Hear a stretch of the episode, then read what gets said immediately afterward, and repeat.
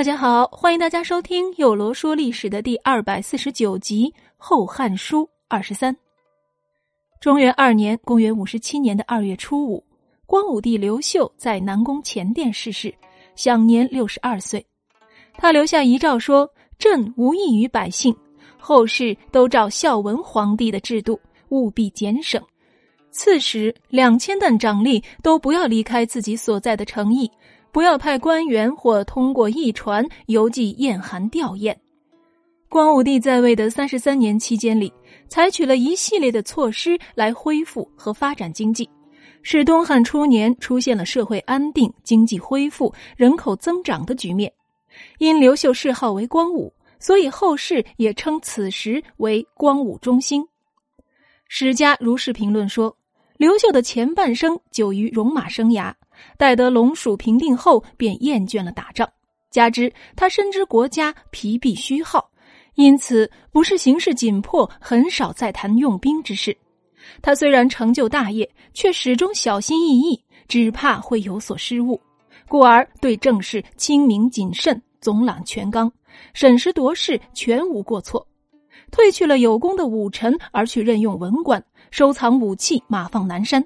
虽治国之道不能和古代的圣贤相比，但毕竟也是演武西歌，讲求文治了。在他去世后，皇太子刘庄继位，并于同年的三月丁某日葬刘秀于园陵，上庙号世祖，是光武皇帝。好了，咱们说完了光武帝刘秀，我们还是一起来看看他的第四个儿子，也就是东汉的第二位皇帝刘庄。东汉建武四年五月四日，刘庄生于常山郡元氏县，母亲为光烈皇后阴丽华。刘庄面容方正，少时聪悟，十岁时就通晓春秋。光武帝对他的才能感到非常的惊奇。建武十五年，受封为东海公，因杜田事件看破郡里官吏交授陈留吏核查土地的玄机，让刘秀对自己这个只有十二岁的儿子另眼相看。建武十七年，刘庄晋封爵位为东海王。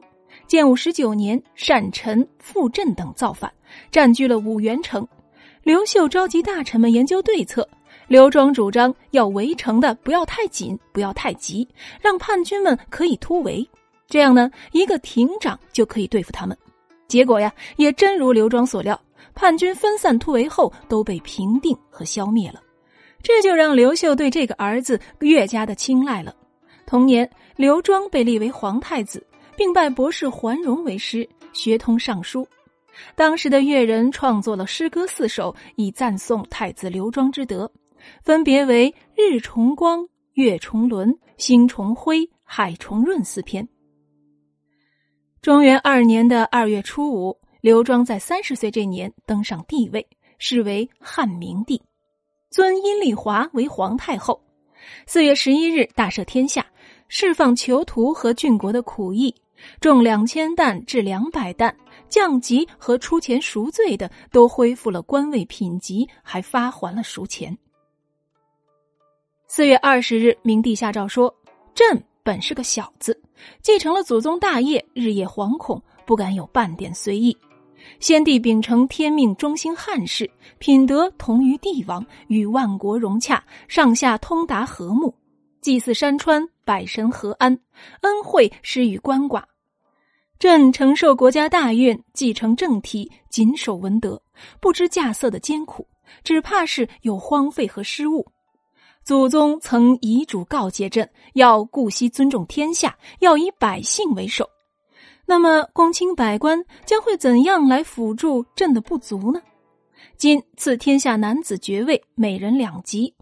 三老孝悌力田，每人三级，绝过八级可以遗授于子或同母的兄弟或同母兄弟的儿子。鳏寡孤独患绝症的，每人发粟十斛。随后，明帝又对群臣说道：“这皇位啊，至关重要，而朕呢，年岁尚轻，思虑肤浅，实在是得依赖于有德才的人指点和帮助。”而高密侯邓玉大功居首，东平王刘仓大度而见识渊博有谋，临大节而不会屈恼，都是可以受托辅助幼主治理天下的。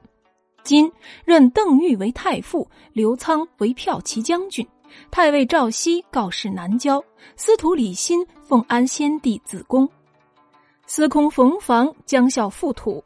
今封赵熙为节乡侯，李欣为安乡侯，冯房为阳邑侯。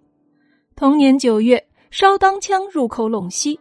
这烧当羌啊，是古羌人的一支，他们在允街打败了陇西郡兵。这支羌人的部落呢，本来是居住在黄河以北的大云谷，今青海省贵德。烧当的玄孙殿良联合其他诸羌击败了仙灵羌，夺取了大榆中地。烧当羌自此开始强大，在王莽末年、更始时期和韦骁时期不断的侵入内地。殿良死后，他的儿子殿务继位，该部落日趋强盛。而此次率部入侵陇西郡的正是殿务，而原本在陇西郡为汉朝守卫边疆的羌人也借此全部反汉。刚刚继位的汉明帝面临烧当羌人入侵，下令赦免陇西囚徒，罪减一等，不再收取今年的租税，并命业者张宏率兵在云武讨伐羌人。刘庄征发了天水三千人，免除这些人一年的耕赋，交由张宏统领。结果啊，大败不说，张宏还阵亡了。十一月，汉明帝又派中郎将窦固与捕虏将军马武率领四万兵众讨伐羌人。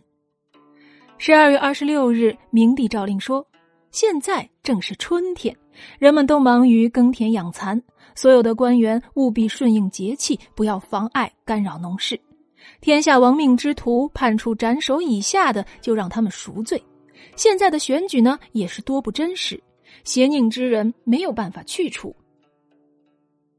权贵受贿，酷吏贪求，为所欲为，百姓愁苦埋怨，实情却无从上告。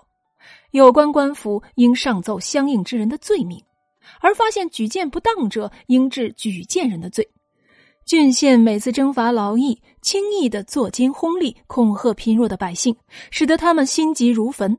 而现在，请务必要让劳役平均，不要再枉屈刻薄了。永平二年（公元五十八年正月），明帝率领公卿以下的官员朝拜元陵，祭祀光武帝。同年五月二十二日，东海王，也就是前太子刘江去世了。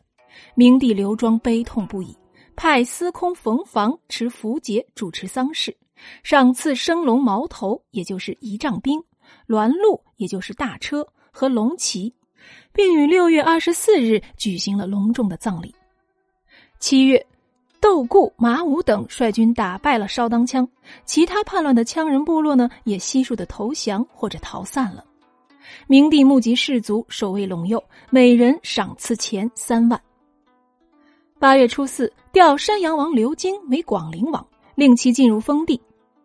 这刘京是汉明帝同母弟弟，光武帝的第九子。但他在明帝登位后，却冒充大红炉郭况，写信给废太子东海王刘江，劝其举兵以取天下。刘江收到信后，立即将送信人押送到了京城洛阳，交给了明帝查办。明帝很快查明了真相，但念及刘金和自己是同母兄弟，因而呢没有立即的去捉拿刘金问罪，而是加强了对他的监控。刘金看明帝并没有动他，还以为可以干得更大一点了，于是趁着羌人造反，就想跟着同时发难。结果还没等他动手，羌人就被打败了。而早将他的一举一动看在眼里的明帝，改封他为广陵王，希望能够给他以告诫。好了，幼罗说历史的第二百四十九集呢，就到这里，欢迎大家明日继续收听第二百五十集。